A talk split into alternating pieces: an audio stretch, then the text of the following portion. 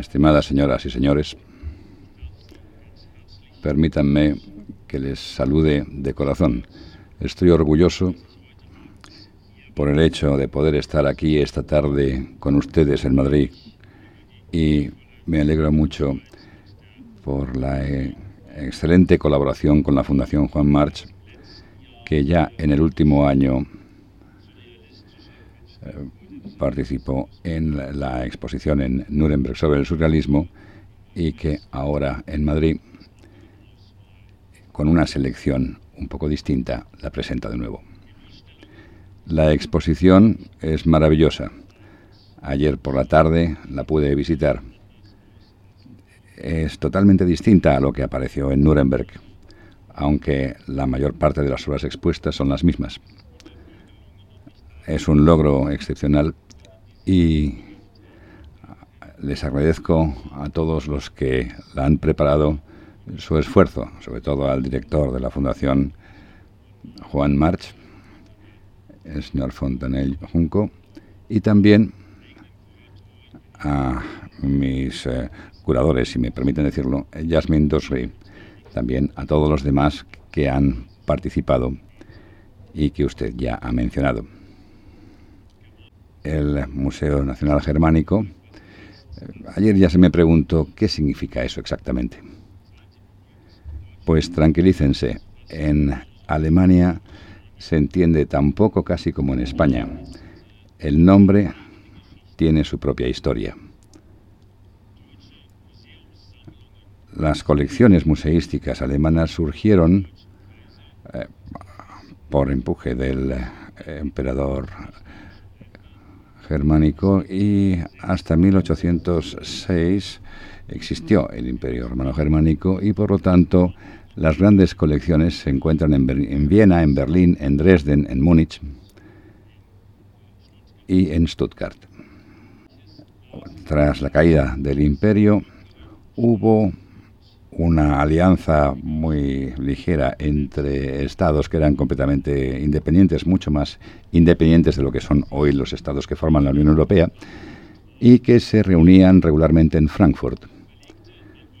Se consideró la posibilidad de fundar un museo que recogiese la cultura de habla alemana, que la representase, esculturas, pinturas, vestimenta, gráficos, grafismo, también armas, eh, instrumentos de música, todo ello del ámbito de habla alemana y que eh, mostrase su vínculo con otras regiones de Europa.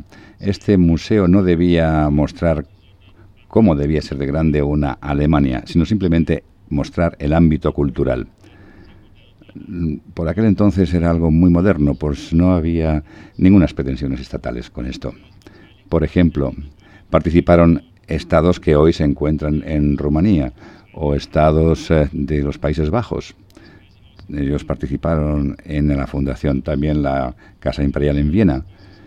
Y así surgió este museo cuyo nombre eh, proviene de los hermanos eh, Grimm, científicos y coleccionistas de literatura.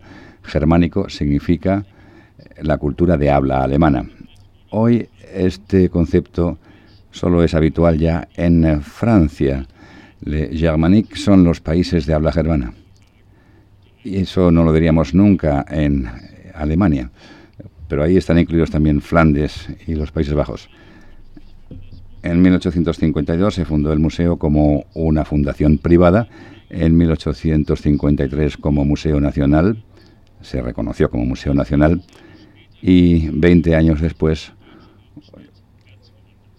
hubo un imperio alemán en un lugar totalmente distinto. Por lo tanto, el Museo Nacional ya no está en Berlín, sino en Nuremberg. Nuremberg era algo así como la capital histórica. El concepto no es del todo correcto, pero era algo así como la capital histórica de Alemania hasta 1806. Allí cada año se eh, reunían en una dieta eh, muchas ciudades y más importancia no tenía como ciudad.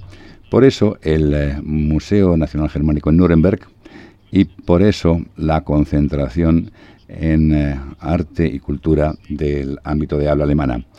Por eso hay temas eh, solo muy especiales con los que cooperamos con, con, los que podemos cooperar con otros museos en otros países. Este tema que ven ustedes aquí como exposición forma parte de ellos. Muestra cultura de los países de habla alemana en comparación sobre todo con España, pero también con Francia. Y por eso es un tema maravilloso para nosotros y para esta excelente cooperación por la que de nuevo doy las gracias de corazón y ante la que solo puedo decir que así me imagino la cooperación en el futuro. Muchas gracias y que pasen una agradable velada.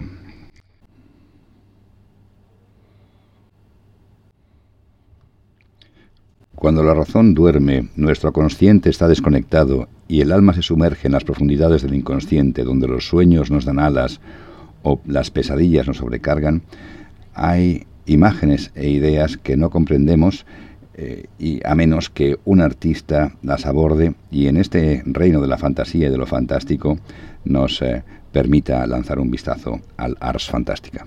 Así, en 1828, en medio de los eh, miedos del romanticismo alemán, Carl Wilhelm Kolbe, el viejo, creó un agua fuerte llamado el roble muerto fantástico en un bosquecillo con su pequeñez que desaparecía, hay una figura humana apenas perceptible que está eh, comiendo bajo las ramas sin hojas de un árbol de amplia copa, que es más eh, un ser de fábula que un fenómeno de la naturaleza. Aparecen ramas que son ojos, que se convierten en garras, que son eh, instrumentos demoníacos del maligno. Este tipo de imágenes irreales y bizarras, eh, eh, misteriosas y ominosas, melancólicas y oníricas son el objeto de la exposición. Es eh, una atención la que se crea para poder poner de manifiesto la continuidad de determinados arquetipos que estuvieron en boga desde el siglo XV hasta mediados del XX. Está dividida en 11 secciones, de las cuales les voy a presentar únicamente cuatro. Muestran que la fantasía a través de muchas puertas traseras, ha entrado en el mundo de lo real y se transformó para poder formar nuevas eh, verdades más allá de lo real. La exposición eh, empieza con la unidad El Ojo Interior.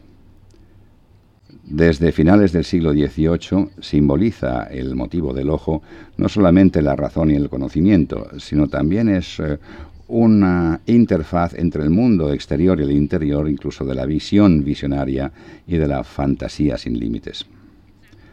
En su libro El surrealismo y la pintura, André Breton eh, indicó que el ojo era el símbolo de la independencia de la fantasía, pues para los surrealistas el ojo interior representaba la profundidad eh, del subconsciente liberándola y también desencadenaba los forzamientos psíquicos y permitía la experiencia de los secretos que están detrás del mundo visible.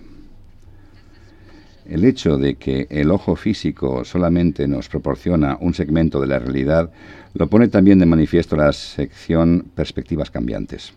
Desde el siglo XVI, el interés artístico por experimentos ópticos se basaba en el conocimiento de que la perspectiva central era una distorsión de lo representado y por eso no se podía entender como parte de la realidad, sino como parte de la percepción.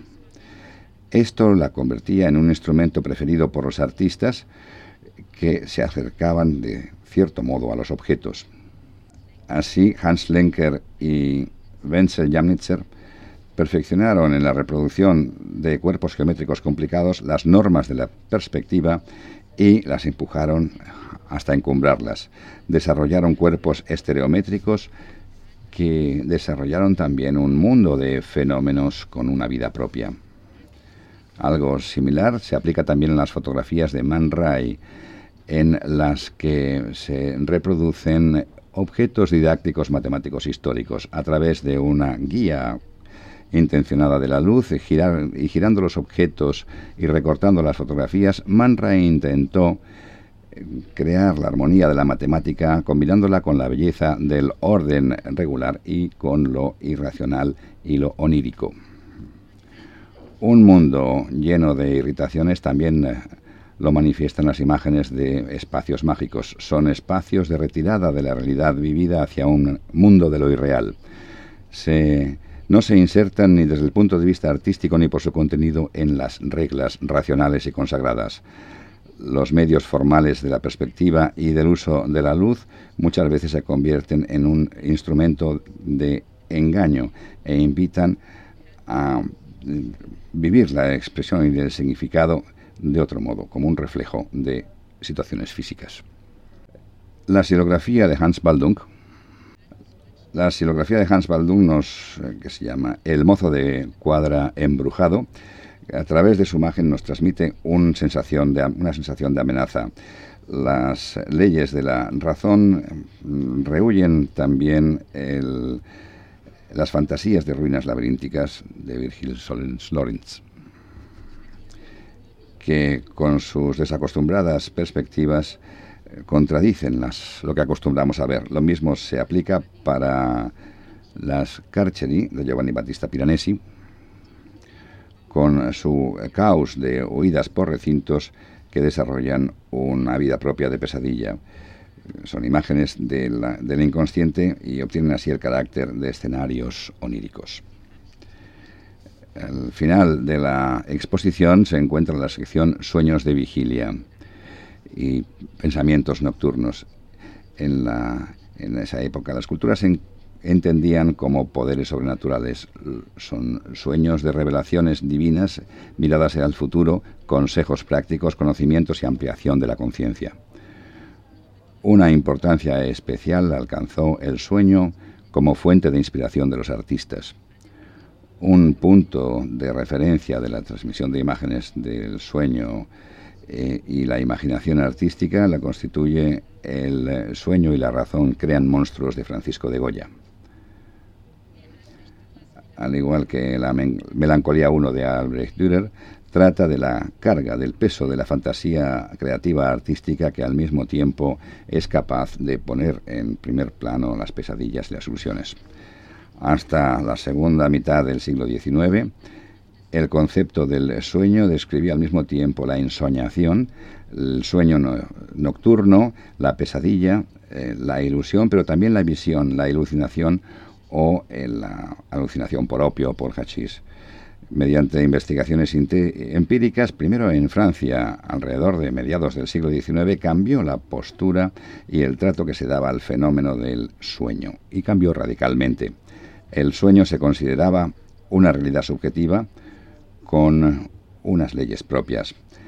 La nueva ciencia de la investigación del sueño inspiró a artistas como Grandville o Odilon Renault y más tarde también a Gustav Klinger para encontrar imágenes propias que se apartaban de los precondicionantes iconográficos.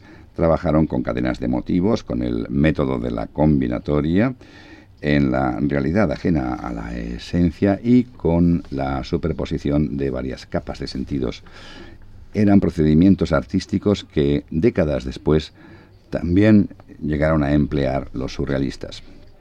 El círculo en torno a André Breton elevó la omnipotencia del sueño a fundamento de su arte y ahí aparece el sueño, la locura y la embriaguez que desconectan la lógica y que ayuda a que se expresen capas desconocidas del subconsciente.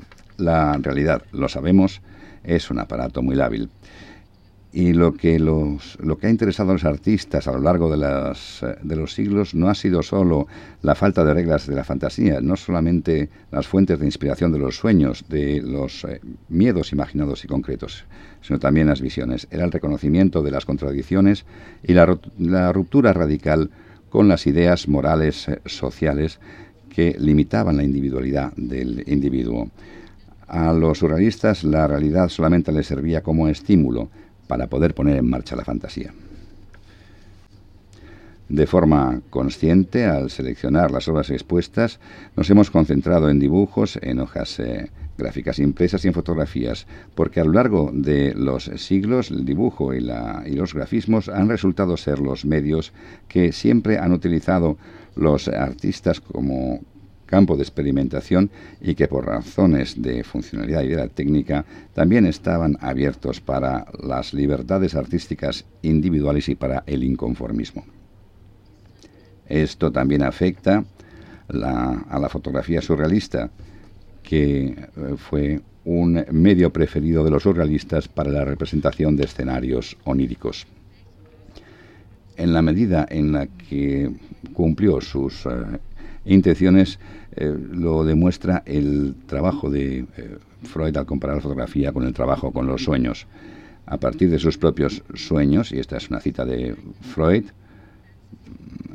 recordarán sin esfuerzo la compactación de distintas personas en una sola. Una persona mezclada así es como A, pero está vestida como B. Realiza una acción que recuerda a C y al mismo tiempo sabemos que es la persona D. Mediante esta formación de mezcla se destaca de forma natural algo de las cuatro personas que tienen en común al igual que de las personas, también se puede crear una formación mezclada a partir de objetos o de lugares cuando se cumple la condición de que los objetos o los lugares tengan algo en común que subraye el sueño latente. A través de la acumulación de los detalles compactados entre sí, normalmente se crea una imagen difusa eh, del mismo tiempo del, mismo modo que se, cuando se hace una varias fotografías en una misma placa. En la exposición no eh, quiero eh, abandonarles sin expresar mi agradecimiento especialmente a la Fundación Juan March y sobre todo a Manuel Fontán del Junco por la buena colaboración. Pero sin el apoyo de numerosos colegas, tanto en Nuremberg como también en Madrid, la exposición no habría llegado a ser lo que es. Por el recorrido de la exposición deseo eh, comunicarles las palabras de Man El experimento está en el lado del observador, en su buena disposición a aceptar lo que le transmite su ojo. El éxito del experimento es proporcional al deseo de descubrir y de disfrutar. En nuestro caso, el experimento está constituido por un viaje al reino surrealista de una fantasía anárquica desbordante, libre de reglas y normas consagradas. Allí no hay ni una línea directriz ni los corsés de un orden unidimensional de la cronología.